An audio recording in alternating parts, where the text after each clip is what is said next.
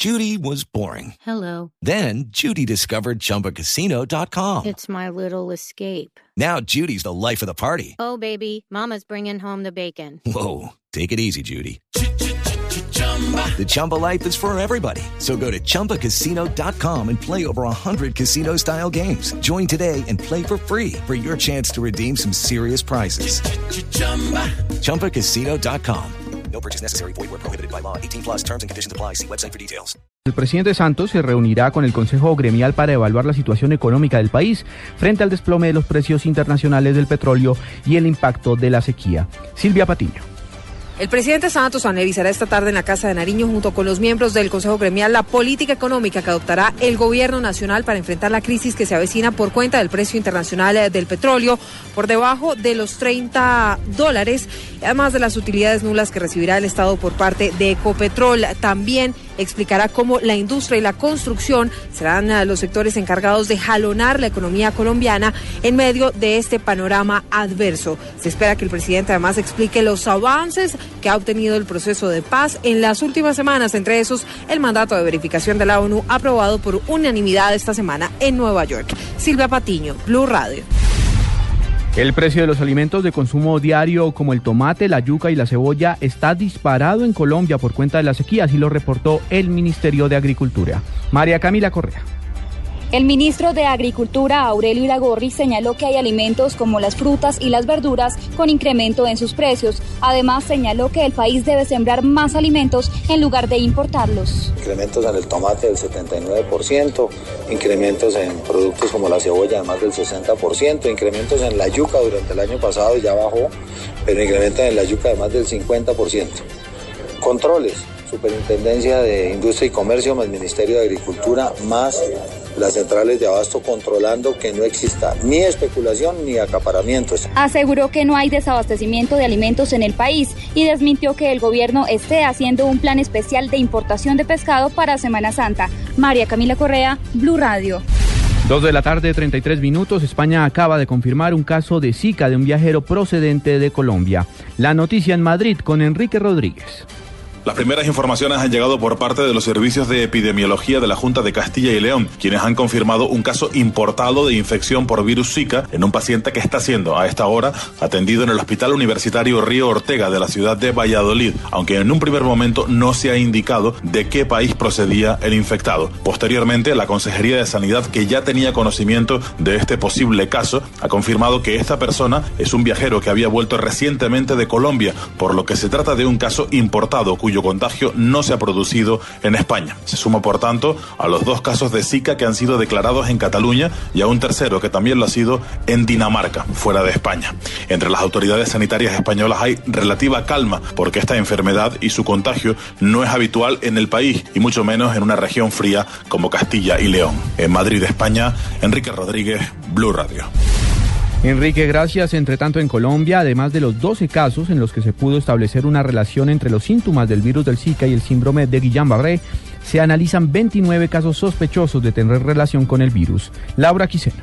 La directora del Instituto Nacional de Salud, Marta Lucía Ospina, confirmó a Blue Radio que se estudian 29 casos sospechosos del síndrome de Guillain-Barré con antecedentes de sintomatología del Zika. En el boletín efectivamente notificamos que existían 12 casos de Guillain-Barré asociados con, con antecedentes de enfermedad por virus Zika. Esos casos son reales, eh, los, los, identificamos y tienen ese antecedente. Tenemos en estudio otros 29 casos eh, para confirmar o descartar que fueron por virus Zika y no por otras causas. 12 se identificaron que son derivados del virus Zika. En este momento, de todos los otros que hay, tenemos 29 que posiblemente también sean derivados de, de Zika, pero eso esto que estudiar caso por caso. El Instituto Nacional de Salud reveló que estudia cuatro muertes asociadas al virus del Zika en Colombia y que se han descartado 19 casos. Laura Quiseno, Blue Radio. El presidente de Venezuela destacó el respaldo que entregó la CELAC a la misión de verificación del fin del conflicto en Colombia. En Caracas, Santiago Martínez.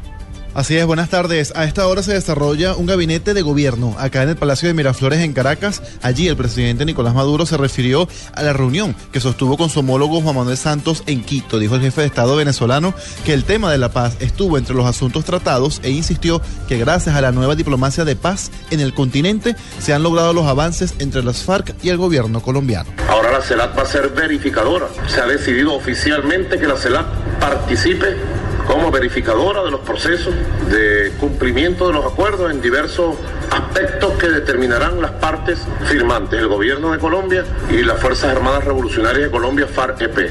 Yo le decía al presidente Santos ayer que todos estos logros y avances de la paz en Colombia es porque ha surgido esta nueva diplomacia. Nicolás Maduro insistió que la paz en Colombia será el primer trofeo de lo que él llama la diplomacia de paz. Desde Caracas, Santiago Martínez, Blue Radio. La Policía Nacional detuvo en el departamento de Antioquia a un contacto directo del cartel mexicano de Sinaloa. Cristina Monsalve. En Santa Rosa de Osos, la policía logró la captura de Juan Camilo Rivas Restrepo, alias Reluca, de 37 años, presunto miembro del clan Úsuga que delinque en esa zona del norte del departamento. El comandante de la policía de Antioquia, coronel Wilson Pardo, aseguró que alias Reluca tendría vínculos con el clan Úsuga y sería el enlace de este grupo criminal con el cartel de Sinaloa. En nuestra información, en nuestro tema de inteligencia y policía judicial, tenemos clave que eh, tenemos eh, determinado que, que, es el contacto de, del cartel de México, especialmente el cartel de Sinaloa. Ale Reluca deberá responder por los delitos de tráfico, fabricación o porte de estupefacientes, concierto para delinquir y conformación de grupos armados, y por esos delitos le fue impuesta medida de aseguramiento en centro carcelario de máxima seguridad. En Medellín, Cristina Monsalve, Blue Radio. Y ahora en Blue Radio, la información de Bogotá y la región. En noticias del centro del país hay una emergencia por un incendio forestal en los cerros del municipio de Tenjo, en Cundinamarca. La conflagración no ha podido ser controlada. Los detalles con Carlos Albino. Buenas tardes, Juan Camilo. Entre los municipios de Subachoque y Tenjo, específicamente en el Cerro La Punta, es donde se registra este incendio forestal que está fuera de control, según reportan las autoridades. Lo más preocupante es que hay viviendas cerca a las llamas. Este es el reporte que nos llega a nuestra sede central, pero conversamos hace instante con Iván Valenzuela, comandante de los bomberos de Cundinamarca, quien está en el lugar. En este momento todavía sigue fuera de control, lo que le digo, estamos procediendo a cerrarlo, está pues dándole protección a las viviendas que se encuentran en el área. Ya se dispararon también los demás entes de apoyo, como es el ejército, la policía, defensa civil, para meterle la mayor cantidad de gente a este incendio y evitar de que nos coja fuerzas mayores. Cuando son las 2 y 38 minutos de la tarde, al menos tres horas lleva este incendio forestal que está arrasando con la vegetación en el cerro, la en los municipios de Tenjo y Subachoca. Carlos Arturo Albino, Blue Radio. El Ministerio de Salud descartó que el mosquito que transmite el virus del Zika llegue a Bogotá a pesar del sorpresivo aumento de la temperatura en la capital del país. María Camila Orozco luego de que la Organización Mundial de la Salud emitiera una alerta mundial por la propagación del virus del Zika, el ministro de Salud Alejandro Gaviria descartó que este virus pueda llegar a Bogotá. Eso es una especulación, una especulación que no tiene ningún fundamento científico, básicamente basada en cierta asociación que se hace con el mosquito tierra caliente, estamos a altas temperaturas en Bogotá.